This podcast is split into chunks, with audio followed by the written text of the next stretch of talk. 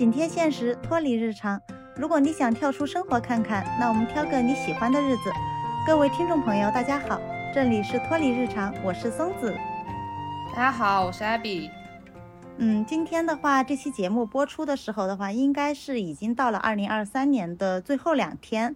然后在这个跨年之际呢，我们也是第一次跨年啊，我们的播客，所以我们选的第四期的主题是在地球上最后的夜晚，对所有的烦恼说拜拜。然后在地球上最后的夜晚，这是我很喜欢的金鱼马戏团的一首歌，应该也算是歌吧。它整个内容都是一个采访的形式。歌名叫做《未来之约》，在地球上最后的夜晚，是二零二零年口罩时期我一个很重要很重要的朋友分享给我的。当时听的时候我就非常喜欢，然后这几年我经常在下班路上趁着夜幕降临的时候，在车里重播这首歌。然后歌里面的话是可以听到大家精彩又平常的很多答案的，每次听到我都还是嘴角会上扬，所以我就经常会想，如果。今天晚上就是地球的最后一个晚上的话，我会在干嘛？如果是我的话，我应该是比较俗套的、没有新意的一个选择啊。我会回家，和爸爸妈妈一起吃最后一顿饭，然后像我小时候一样躺在一起，可以聊聊他们的往事，也可以聊聊我的成长。嗯，因为我平时是真的不太爱回家的那种小孩，但是当最后一个晚上这个话题摆在我面前的时候的话。我还是会想要回到爸爸妈妈身边，所以可能我的家庭一直以来都是给了我最大安全感的一个归属吧。当然还有我的猫，我的小猫叫 Monkey，因为它属猴，所以就叫它 Monkey。然后因为他是流浪二代，他的妈妈也是流浪猫，他没有家，然后我就成了他的妈妈。如果是最后一晚的话，他一定是和我还有我的爸爸妈妈躺在一起的，躺在我怀里。我觉得这样就非常满足了，非常幸福。那如果 Abby 呢？如果现在今天晚上就是地球上的最后一个晚上，你准备怎么过？其实这个问题我也问过自己很多次了，因为你知道我是一个很爱假设的人嘛。嗯，如果有最后一晚的话，其实我也是希望能够回到家里和爸爸妈妈一起度过，因为他们和外婆是世界上最爱我的人嘛。当然还有我的小猫。嗯，因为松子的推荐，我去听了这首歌《未来之约》在地球上最后的夜晚。这首歌我当时听的时候，让我想起了另外一首歌，嗯，是陈绮贞参与录制的《失明前我想记得的四十七件事》。如果没有记错的话，这首歌应该是《机米地下铁》的原声。它讲的是一个盲人女孩的故事。我当时就在想，我想或许人生就是这样吧，就是在不断失去的过程，因为我们。我们之所以觉得可贵，正是因为知道我们会失去。可是我们怎么会知道哪一晚就是人生的最后一晚呢？意外和明天并不知道哪个会先来，所以我希望我自己能够把每一天都当做最后一天去过。嗯，当然讲到这个话题的话，我觉得还是有一丝庆幸的，因为地球的最后一晚只是一个假设性的话题。现实生活中的话，我们还会拥有很多个夜晚和白昼。趁着这一天还没有到来，抓紧时间去表达自己的感受与感情，对爱的人说爱，也可以多回家看望父母，就趁着一切都还来得及嘛。对对，趁着一切都还来得及。因为上一期我们聊了搭子的话题嘛，然后，感兴趣的小伙伴可以去听一下我们的上一期 广告时间。然后我就聊到说，其实现在我更愿意一个人去做很多事情。其实我今天刚刚从长沙回武汉。嗯，去看去浏阳看了烟火，当时想去，所以就立刻去了。就是我现在的状态，就是我非常不想再等待了，因为，嗯，十年前大概是二零一二一三年左右吧，我一个人去了威尼斯，然后我在青旅遇到了一个英国小哥哥，然后我就跟他聊天，我说我下一站准备去巴黎，因为我真的非常喜欢迪士尼，所以我说我准备一个人去迪士尼。然后他就跟我说：“他说你一个人去太惨了吧，一个人去迪士尼很孤单的。”后面可能受到他的言论影响吧，我就没有一个人去迪士尼了。然后十年过去了，我都还没有去过巴黎的迪士尼。我也很想去迪士尼，但是我只去过上海的迪士尼，去了两次。我还想去瑞士，因为听说瑞士很好看，并且他们说瑞士的人类都非常的闲。所以我就很想去体验一下很闲的生活到底有多闲。我今年年初去了北京，本来是准备去环球影城的，但是最终去滑雪了，所以没有去成环球影城。但环球影城依然是我很想去的地方，跟我的神秘主播约好了，万事俱备，就差一个年假了。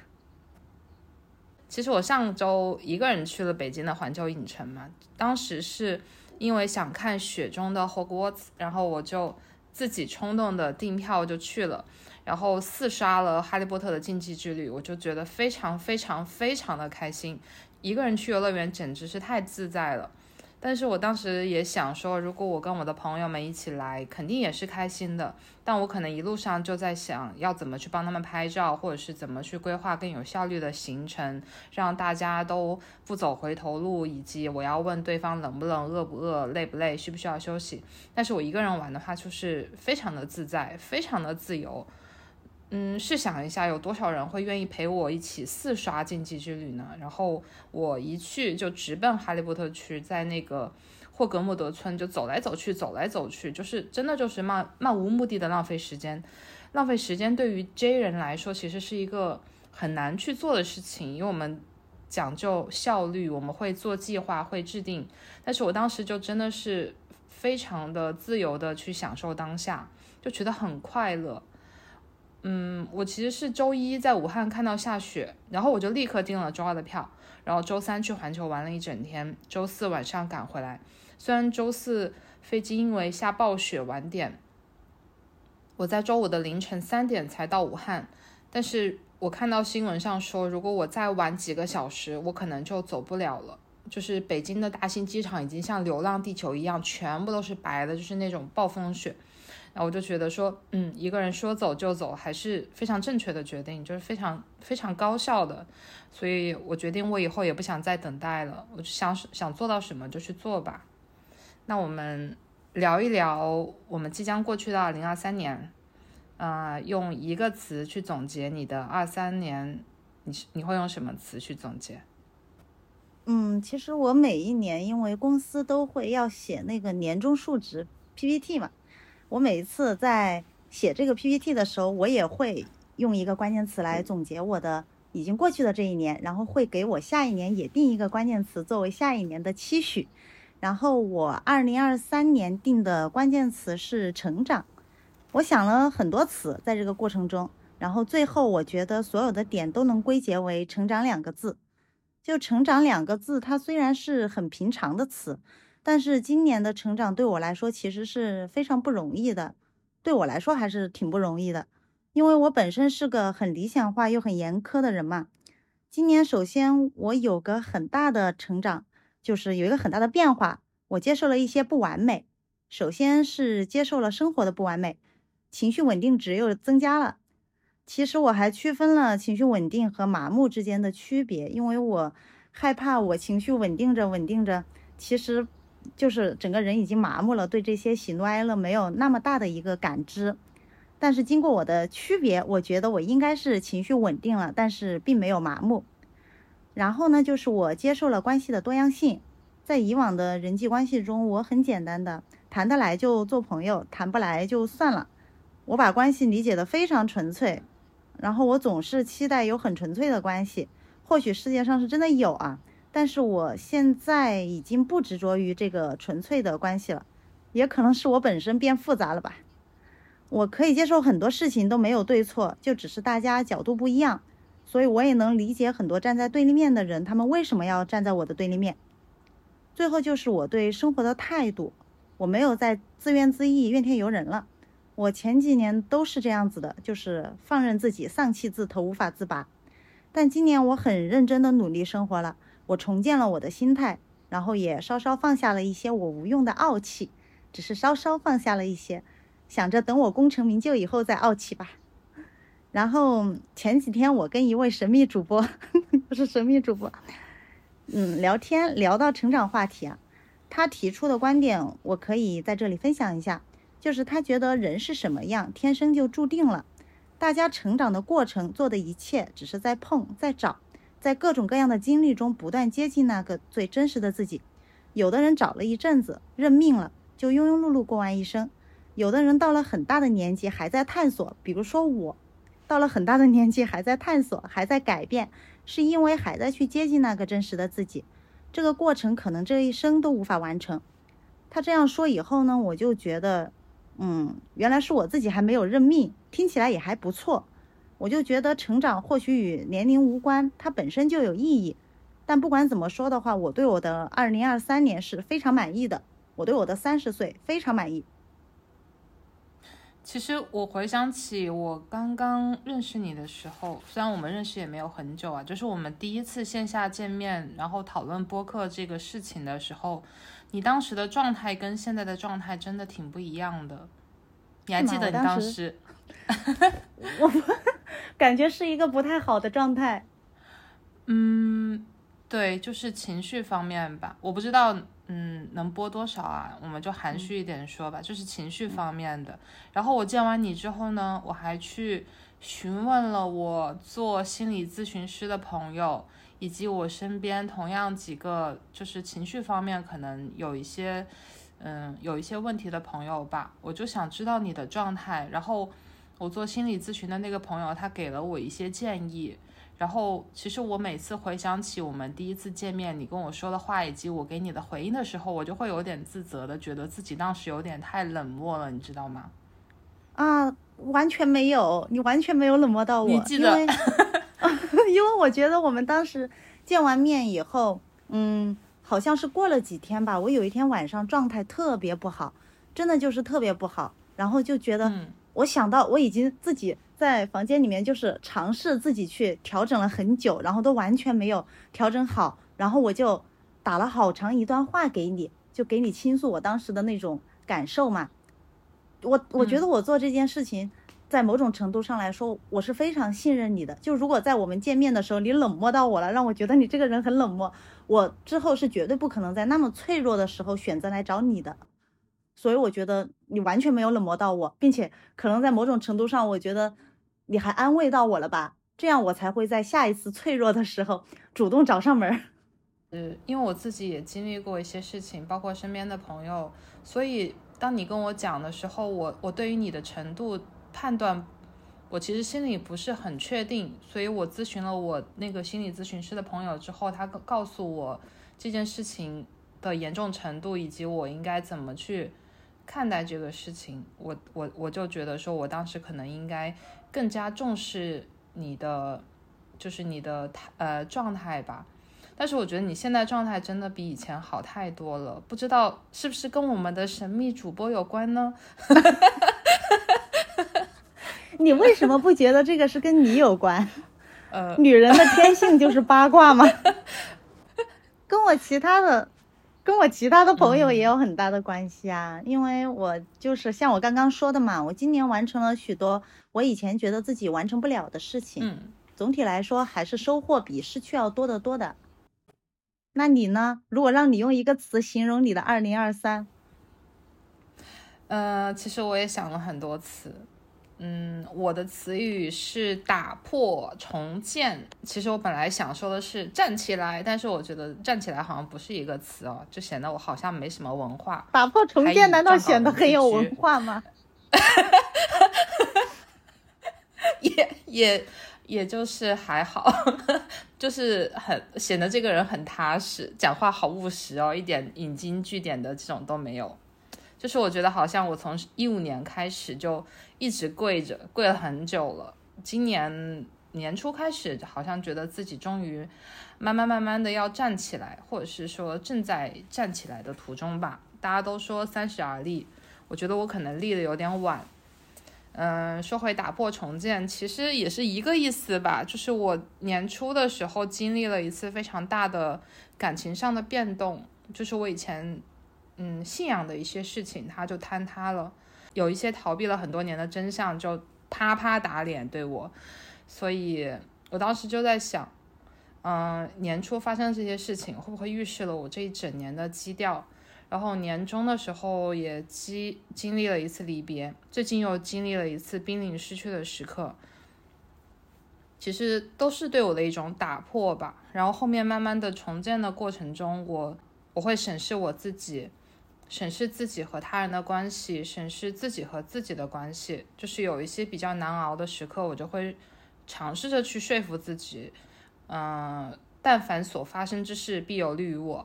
然后这种这种话说的多了之后，其实我现在嗯，真心的相信，并且我希望我自己能够有能量去拥抱所有发生的一切。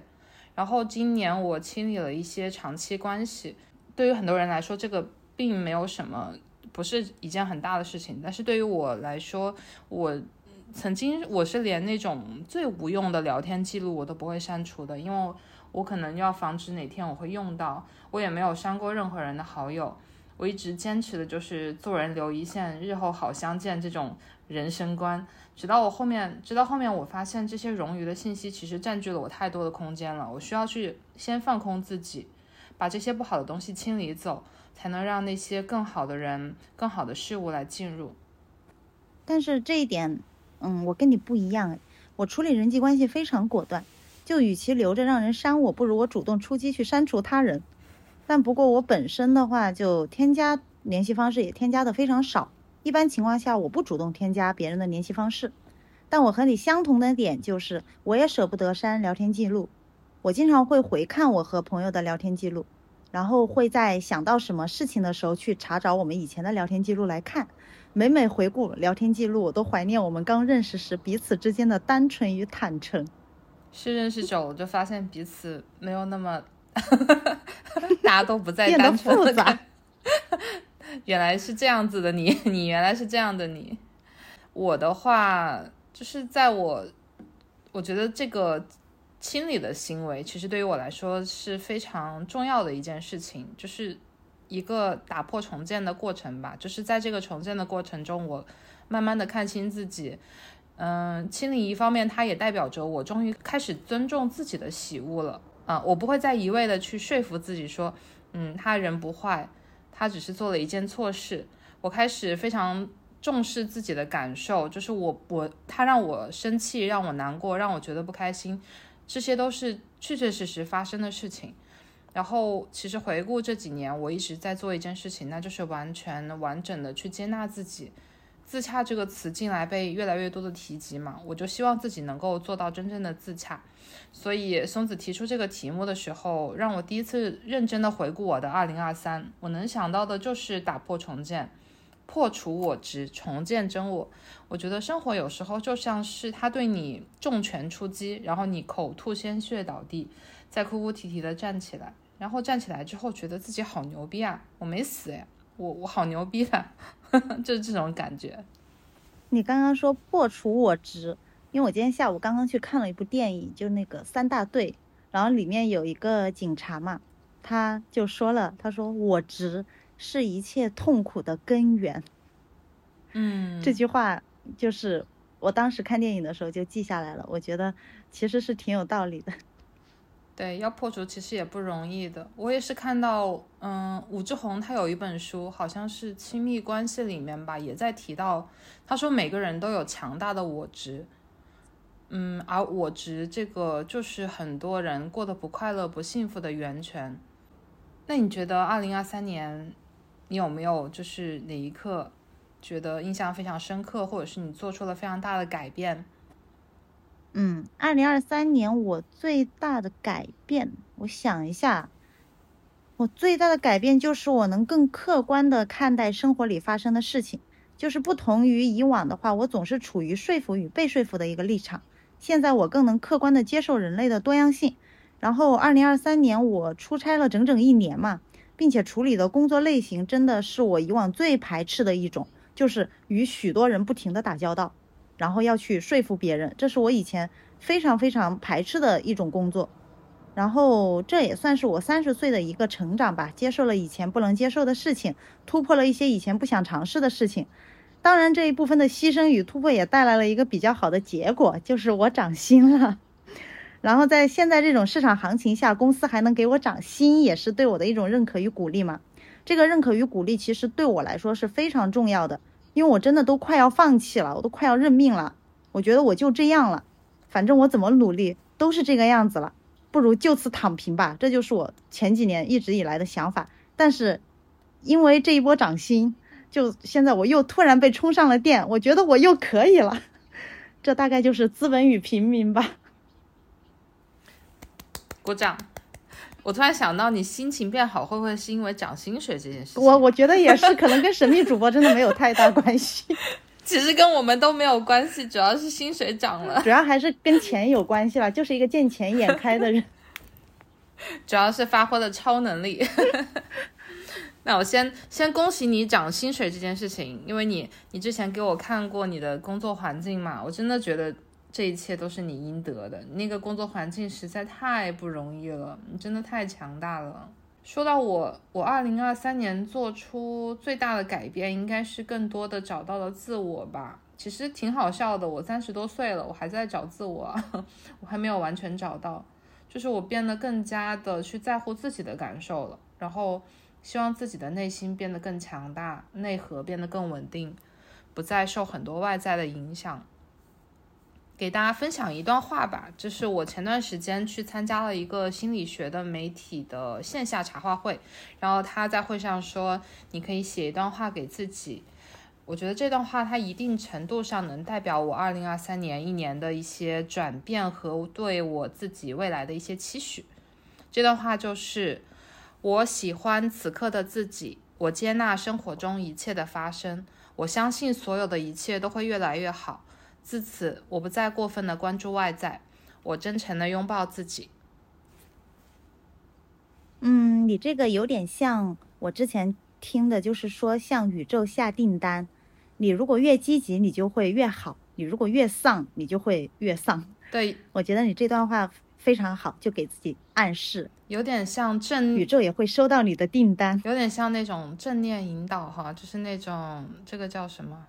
冥想方面的东西，对对，那那你的二零二三年，嗯，可以跟我们分享一下。我二零二三年，嗯，我二零二三年整体我过得比较平静，没有什么大起大落，有一些比较小的幸福和一些比较小的难过，嗯，都都挺小的，不值一提。值得一提的是，二零二三年我走的城市比往年要多一些。我很喜欢旅行嘛。然后这一年我看了更多地方的风土人情，我非常满足。二零二三年如果非要我说一件难过的事情的话，大概就是我的基金又亏了吧，已经亏了两年了。谁谁不是呢？我每次打开都是一片绿，好绿哦，怎么可以这么绿？二零二三年我感觉我经历了挺多事情的，但是我总体状态比以前好了，就是遇到事情可能心态会好一点了。感觉自己可能，可能要转运了吧？就是这种封建迷信的话可以说吗？就是，就是十二月进入了甲子月之后，甲子月是一个新的轮回，我们跟五年前的自己告别，然后进入一个新的阶段，然后明年开始走离火大运。啊，八字喜木火的小伙伴们有福了！不知道在座的听众朋友们有没有八字喜木火的，可以查一下自己。然后啊，冥王星从摩羯座换到水瓶座，所有固执保守、固步自封、不思进取的人都会被淘汰。嗯，八字喜木火，我也不知道我的八字是不是喜木火哎，我待会儿下去查一下，看看我是不是 会有福了。但是你说冥王从摩羯换到水瓶。像我这种水瓶座，那我应该不会被淘汰，我应该有有福了。对，我以前一直坚定，我觉我觉得自己是唯物主义，但是近些年由于生活诸多不顺，我也慢慢的开始寻求一丝玄学安慰。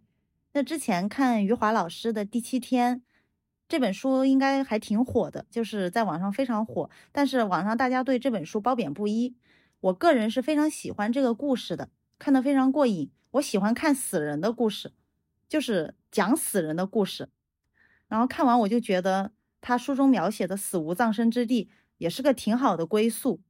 但是我平时这些发言我也不会跟我身边的人去聊，就大家会嗯比较紧张，好像涉及到生死之类的话题，就是容易让人感到紧张嘛。哎，你说余华的第七天，其实因为我。之前想也想写一个关于七天的故事嘛，然后我就把这本书放在了我的书架上，然后再也没有翻开了。你刚才描述了一下，我觉得嗯，还挺想去看一下的。死无葬身之地，我看这本书就花了两个小时，就是我把它买回来拆开，我看完就花了两个小时。它讲的就是一个人死了的从第一天到第七天的故事，非常精彩。你会觉得说，嗯，会不会看了之后觉得心情不好？这个我比较担心。不会耶，我看我看完以后觉得心情好极了。好的，超好 好的。你大家其实都挺忌讳谈论死亡的，是吗？就是你会惧怕死亡吗？你会觉得生死话题很沉重吗？我以前我一直觉得生死有命，富贵在天嘛。我当时是觉得我不惧怕死亡的。就是在我前些年人生很低谷的时候，我也有过一些伤害自己的行为举动啊。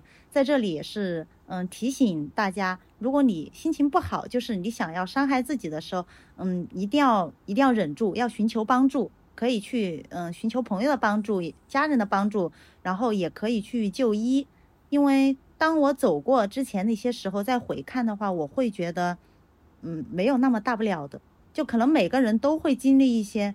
不太好的时候，嗯，在发起这个话题的几天之后，我当时是得到一个消息，就是我的高中同学啊，也是我现在的一个同事，我们一起共事了十年，然后因为主动脉夹层进行了一次开胸手术，直到现在还没有苏醒，就是命悬一线。他和我差不多大，可能比我大一岁吧，三十出头。这也是我第一次直观的感受，就是一个很熟悉、很鲜活的人嘛。在生命的边缘用力求生，然后我就突然对死亡就有了其他看法。我以前觉得我不怕死的，我觉得死没什么，就跟活着一样。我现在就觉得，虽然活着很累，确实人生就是苦中作乐的，但是活着确实更好。因为我觉得死亡离我非常遥远，一些离别可能会发生在更遥远的将来，但其实死亡非常近，来的也很突然，或许连一个告别的机会都不会留给脆弱的人类。生死的话题不沉重，但是生死本身很沉重，也很漫长。亲人的离去不是一场暴雨，而是此生漫长的潮湿。这是网上，嗯，比较，就是我看过很多次的一句话，我深有同感。就一条生命的离开，它对世界来说其实是非常轻的，但是对在乎这条生命的人来说，它就是非常重的。其实你之前给我发消息说这件事情的时候，我当时。并不知道他情况这么严重。就你给我发消息之后，我其实心里想了很多，但是我我不太知道能够回复什么，因为我也是近几年我逐渐意识到世界上其实是没有感同身受这件事情的。嗯，事情发生真正发生的时候，说什么都觉得苍白无力吧。就只有只有真正发生、真正体会过的人，他才能够懂。所以你问我惧怕死亡吗？其实这个问题我从很小的时候就开始思考。我记得当时自己可能才几岁吧，就是上小学的时候，然后我就会躺在床上想，嗯，有一天爸爸妈妈会先离我而去，我就觉得很难过。现在这样回想起来，其实可能旁人会觉得挺好笑的。你一个小孩才几岁，你懂什么呢？但是我当时真的觉得非常难过，所以。嗯，亲人真的是永远的牵挂吧？就是你说我惧怕死亡吗？可能我更希更不希望的是我我的离开让我的家人难过吧。然后又回到我最爱的假设问题了：如果有一个按钮，你按下这个按钮，世界就会毁灭，所有的一切都会不复存在，你会按吗？早几年我肯定会说我要大按特按，我要把这个按钮按爆，笑死。但是现在我暂时先不按吧，毕竟我才涨了工资，我还得体验一下。世界就此毁灭的话，我不是白努力这么些年。虽然我平日里也会喊啊，炸了吧，爸，某某某地给我炸了吧，炸平了它。嗯，只是喊一喊，我还是很热爱这个世界和生活的。你的答案是什么？我我的答案，你按吗？对，我会按。而且我从十几岁的时候一直到现在三十多岁了，我的答案一直都是我会按，因为我觉得你想毁灭掉我。我想，我想的是，如果大家都毁灭了，所有的一切都不复存在了，也没有人会因为我的不在而难过伤心了，然后我就我觉得挺好的。但是如果说有一个按钮按下去之后会随机毁灭掉一半的人呢？就像灭霸那样打一个响指。然后就毁灭掉一半的人，你会按吗？毁灭掉一半的人，还是随机的？那你这个就很诱人了耶！你这样会，你这样会诱导出我一些不好的想法，因为世界上毕竟还是会有自己讨厌的人。但是我，嗯，我那天因为我同学的事情嘛，我还跟我一个好朋友聊起来。我说，就其实世界上有很多我很讨厌的人，包括我生活中有时候也会跟许多人产生不愉快，但是我确实也不会很大方说毫不介意。但是我介意，我也仅仅只是希望他们受到一些小惩罚。我我觉得他们罪不至死，就是我不希望他们有生命危险。所以如果有一个按钮按下去，世界上消失一半的人，就是如果在我的生活圈子里面让我来选择的话，我还是不按。就是我觉得，我只希望他们受到一些小惩罚，我不希望他们就直接毫无机会这样子。但如果是说选择让世界上的恶人消失掉的话，我觉得可能我也会按，这就要看怎么选了。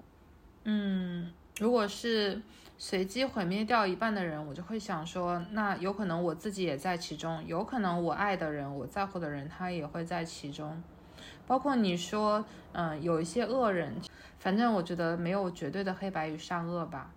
嗯，如果我有一个这个按钮，我可能不会按，而且我会守护这个按钮，默默的把这个秘密埋藏埋藏在心底，我也不会让别人去按这个按钮的。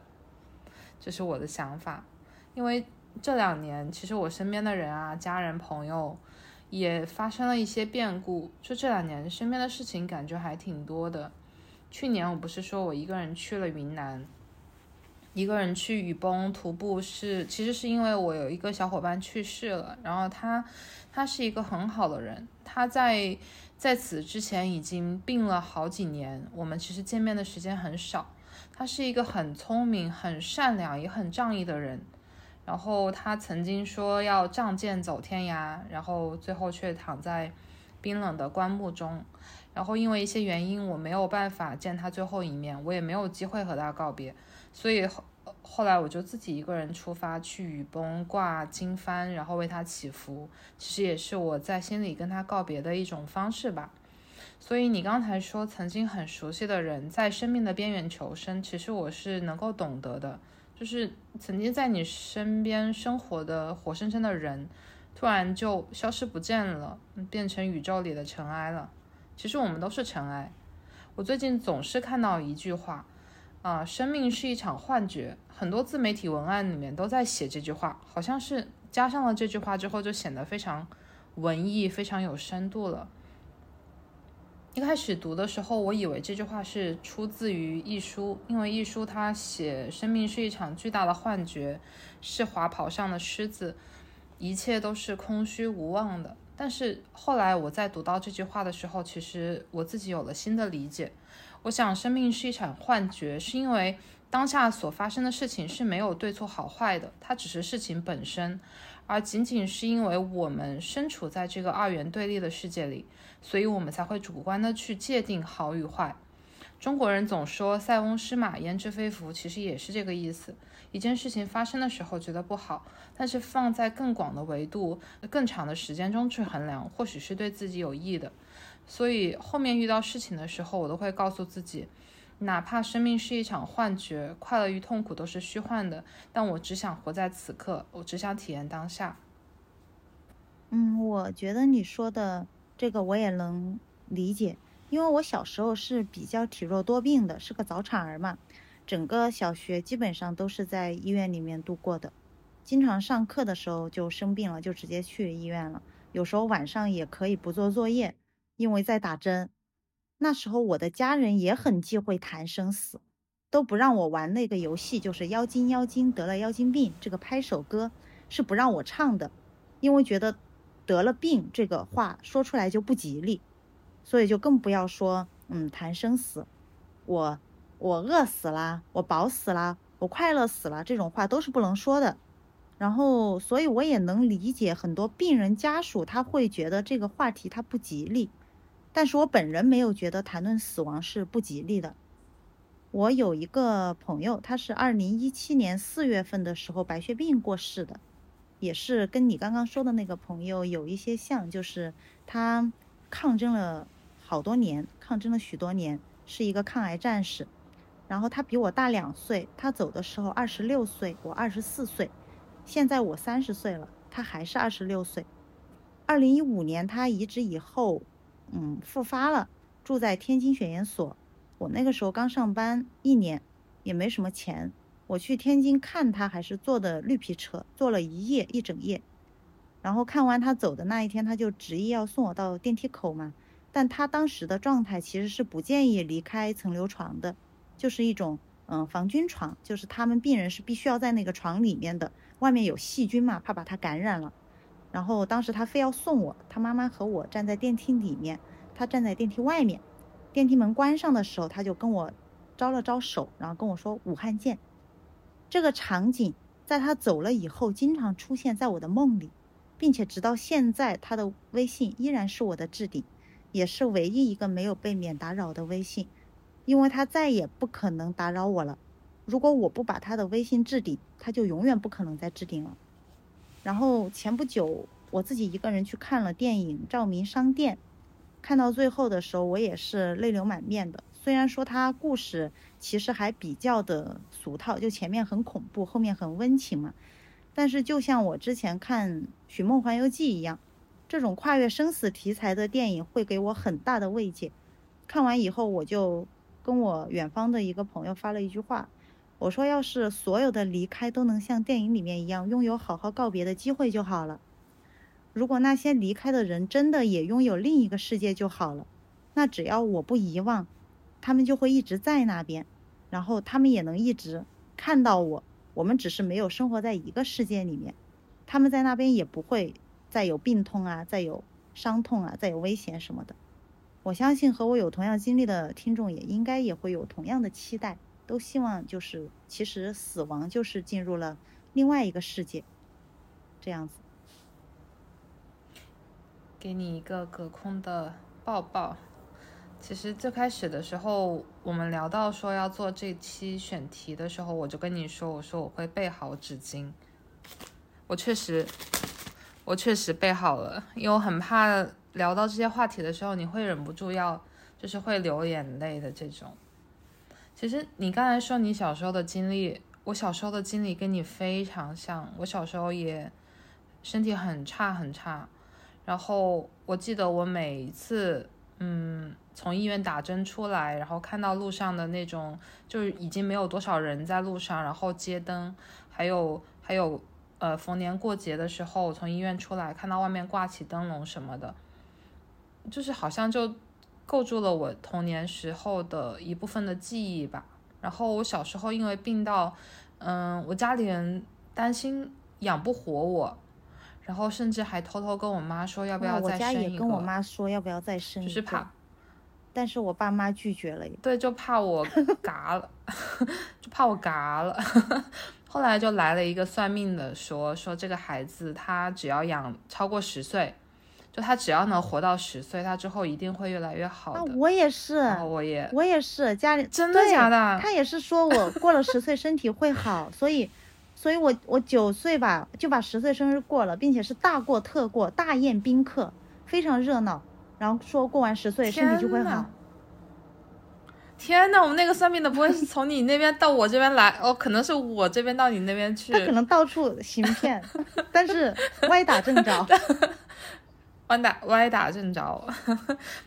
你刚才说那个《寻梦环游记》，其实我我也觉得还挺美好的，我还挺希望自己嗯有生之年能去一次墨西哥，体验一次亡灵节。好像那种古老的传统文化都有相通的地方啊，就是比如说被子孙后代记得，人就能一直在另一个世界里面活着。就像中国，它每到清明、中元节也会给逝去的先人烧纸祭拜，提醒后人不要忘本。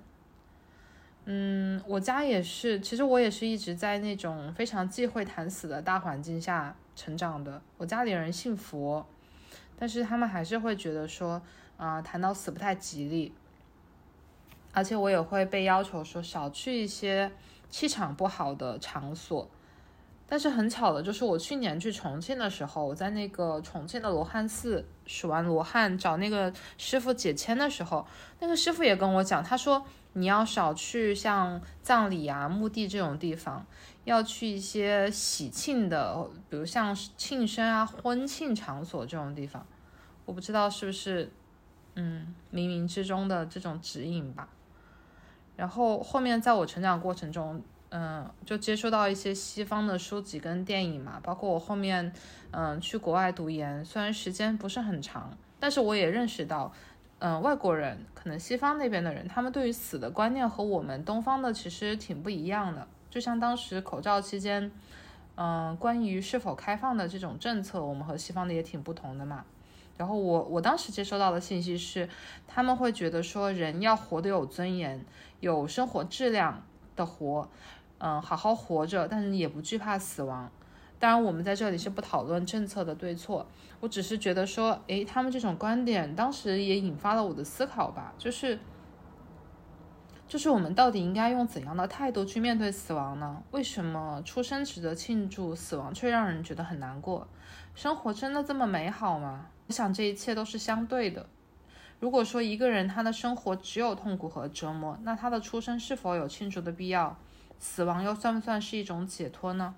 中国人总说好死不如赖活着，但是对于一个每天都要饱受病痛折磨的人来说，真的是这样吗？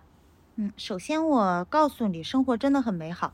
你在环球影城不快乐吗？前几天看的柳阳烟花不壮观吗？当下你肯定是享受了的。生活很美好，我们要积极乐观。我也是没有想到有一天我居然在劝人乐观。但是生老病死是人之常情嘛？我觉得对于生病的人来说，活着还是嗯结束生命，应该病人自己做决定。嗯，但很显然，目前我国还没有发展到这个地步。我是非常赞成你说的，我觉得生活是很美好的。但是，嗯，不知道会不会有的人他生活就是很痛苦。然后，因为我前段时间一直在跑养老院嘛，在考察养老院，我当时最大的感触就是希望我到了老的时候，嗯，安乐死能够合法化。我我自己，我最近在跑养老院，是因为我外婆的状态不太好，然后我们因为家里的各种原因，我们需要找一个医养结合的养老院来照料嘛，具体细节我就不赘述了。然后。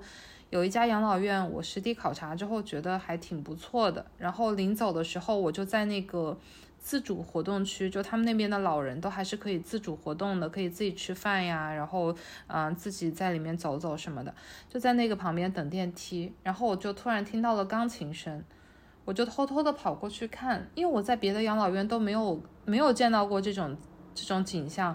我就发现一个老爷爷，他在房间里弹高弹钢琴，然后旁边坐着另外的几个老人在听，然后接待我的那个工作人员就跟我说，他说你这个爷爷一百岁了，如果我的外婆可以弹的话，我们家也可以把钢琴搬过来，就放在房间里。他说我们这边有很多老人都是这样子的。然后我听完他说这些之后，我就一直忍忍到我下电梯出门，然后我就在那个建筑外面找了一个没有人看得见我的角落，在那里狂哭。然后当时我就觉得说，嗯，可能就是这里了吧，就是我外婆真的要住到养老院里来了。然后另外一方面，我觉得她早就应该过来住，这边有人照顾，环境也非常好，她应该过一个非常有品质的晚年，得到非常好的照料。然后可能到了八九十岁、一百岁，她还能像那个爷爷一样，嗯，自如的弹琴、画画，而不是像现在这样，就是一个人住了这么多年，然后又摔倒。所以我当时其实，嗯，内心其实还是挺难过的。后面我就把我的微信签名改成了“悲伤是爱的代价”嘛，因为我觉得有爱，所以会悲伤难过。其实这句话适用于很多时刻，就像我的猫，它也是，它也是流浪猫，它是捡来的，它叫大头。收养大头之前，我其实没有养过任何动物嘛。然后刚收养它的那段时间，我经常会在网上刷到那种啊家里猫猫得病就死掉，或者是嗯就类似的视频，然后我就非常害怕大头生病，我也很害怕它哪天就突然死掉了。以至于有一段时间，我躺在床上想，我想大头有一天他终他最终会死掉，然后我就会忍不住在那里泪流满面。我觉得养宠物也是一样吧，就是你养了一个宠物，你从一开始就埋下了一颗悲伤的种子，所以悲伤是爱的代价。我觉得这句话也同样适用于此。嗯，总结一下，就是我觉得忌讳谈生死真的是一件非常可笑的事情。我们在活着的时候将就对付，却又惧怕死亡，真的非常愚蠢。我们应该尊重生命，在活着的时候好好生活，再不留遗憾的迎接死亡，这才是生活应该有的样子。其实你刚刚讲，嗯，你刚刚讲你的猫咪，因为我也有一只猫嘛，也是机缘巧合，流浪猫领养回来。在我领回家之前被退养了一次，就是它实在太话痨了。它晚上就前一个领养它的人说，它晚上一叫，然后隔壁左右的猫猫狗狗都跟着一起叫，然后就导致都没有办法好好休息，一直被投诉，所以就把它退养了。然后我把它带回家以后，刚好我也很话痨，所以我就天天跟他聊天。我说人话，他说猫语。哦，好甜。然后。我去年十二月阳了的时候，阳在家里，我自己都已经就是感觉要死掉了。那个时候，完全起不了床嘛，发高烧烧了五天多。结果那个时候有一天，我早上起来，我就我就发现我的猫它也不舒服，它一直流口水，眼睛也是斜的，然后一直在吐，但是它不是普通的吐毛球那种吐。我就真的是纠结了一秒钟吧，因为我自己身体也非常糟糕，我在想我现在到底有没有足够的。力气把我的猫送到医院里面去，然后但我还是觉得不行，我不能够看着我的猫死在我面前。我当时想的非常严重，我就在想，如果我失去了我的猫怎么办？我已经养了它八年了，然后我就起来穿了我两两套睡衣，最厚的，然后戴上了一个那种臀里的那种毛线帽，把我自己裹得严严实实，我就把我的猫。带出去，然后蹲在那个宠物医院门口，因为当时基本上宠物医院也是关门的，疫情嘛。然后给那个医生打电话，那个医生也非常好，他就下来开门，然后给我的猫做了检查，花了花了我两千块钱给他做检查，拍片查生化，就是看看他是为什么呕吐。结果最后就是除了一肚子屎，什么都没有。然后我就在想，那到底是怎么回事呢？因为它看起来就是生病了，情绪吧。然后我就喂它，不不不，喂它吃了一个猫条。然后它在吃这个猫条的时候，突然间掉了一小颗虫牙。就它所有的不舒服，都仅仅只是因为这一小颗虫牙。就因为这一小颗虫牙，我要从床上爬起来，拖着我的病体，抱着它到医院，吹着冷风，花了两千做检查。但是。他当时那颗牙掉了以后，他就好了，就所有的症状就消失了，他就好了。然后他也不喜欢医院，他很紧张，我就又把他抱回去，就一边骂他，我就一边骂他，我说你那颗牙你早不掉，你再早一点掉，我们就都不用吃这个亏了。但是内心也还是非常踏实的，就觉得不管怎么样，还好我的猫没事。对，就还好。还好，他不是什么别的事情，钱花就花了，破财免灾吧，就是这种感觉。对，对，你说这个让我想到我前段时间看到的一句话，就是我觉得小猫猫的爱真的是非常纯粹的，它真的，它很治愈人，它非常治愈我。嗯，你刚刚说的这个故事让我想到，应该是那个新东方的那个主播董宇辉吧，他说了一句话，他说。嗯，身负重爱如身负盔甲，就是你可能自己很脆弱，但是你要为你爱的人变得坚强的那种感觉。说点开心的，我们一直在，我们果然，你看我们谈论到这些话题，我们就会变得比较的，嗯，感性，对，会变得比较感性。我变得一点都不像一个 ENTJ。我刚想说，我本来就很感性，我的人设就是感性嘛。你是 ENTJ 呀，来，我们来聊一聊，二零二四年 你的展望，你的期待是什么？嗯，二零二四年，首先的话就是常规又俗套的健康。希望我和我的家人健康，然后希望所有的听众朋友们也都健康。人要先拥有健康，才能去期待其他的事情。没有健康的身体，一切都是没有基础条件的。然后，二零二四年，希望我能更加坚定，内核更加稳，尽量不去自证，稳定的干好工作，能有更多的收入，事业上能保持一个匀速进展。然后，家庭方面。嗯，我要对我的爸爸妈妈更好一些，因为一直以来我觉得我真的不算是个很孝顺的孩子，但是我的父母真的是非常好的父母，很尊重我，然后也给了我很很强有力的后盾，也给了我很大的选择自由。我觉得我的爸爸妈妈超越了国内很多爸爸妈妈，做得非常好，然后也一直在进步，就是他们一直愿意听我说，也愿意根据我的需求来进行改变。最后就是希望二零二四年我们的播客能持续录制，希望我自己也能有进步，能让我的 Abby 更加满意。其实我非常满意，我也很喜欢我们录制播客的状态，希望我们明年都能越来越好，节目也能越来越好。嗯，对于二零二四，我也有很多期待。当然，第一个就是希望我爸妈、还有外婆、还有我家人都身体健康、平安，因为我觉得真的是健康是最重要的。然后就是希望我自己能够保持一个高能量的状态，每天开开心心的。再就是希望我能有一份稳定盈利的事业，能够帮我去圆一个环游世界旅居的梦。借用一句非常老套的话，就是希望自己能够永远自由、永远年轻、永远热泪盈眶吧。